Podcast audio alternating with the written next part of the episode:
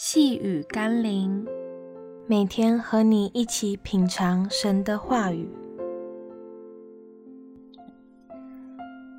除去苦毒，饶恕得福。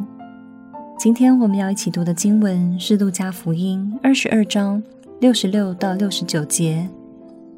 民间的众长老连祭司长带文士都聚会，把耶稣带到他们的公会里，说。你若是基督，就告诉我们。耶稣说：“我若告诉你们，你们也不信；我若问你们，你们也不回答。从今以后，人子要坐在上帝全能的右边。”当祭司长、文士和长老想定耶稣的罪时，无论耶稣说什么，都可以强加上莫须有的罪名。即使耶稣保持沉默，也可能以藐视圣殿和祭司被定罪。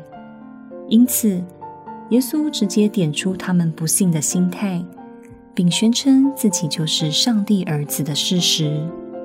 如这样的宣告，竟成为祭司宣判他亵渎上帝的理由，真是欲加之罪，何患无辞啊！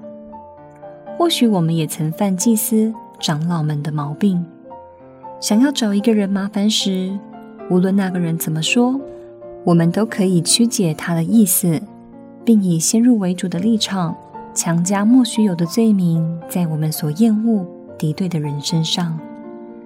要知道，上帝是公义的，切莫因为自己的私欲而落入上帝的审判里。让我们一起来祷告：坐在上帝全能右边，审判万民的耶稣。若我们不能饶恕人，甚至以定罪的态度去对待人，那么我们在你面前也将受到你以同样标准的对待。但若我们饶恕人，你在天上也必饶恕我们的过犯。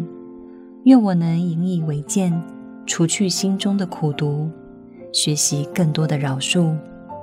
奉耶稣基督的圣名祷告，阿门。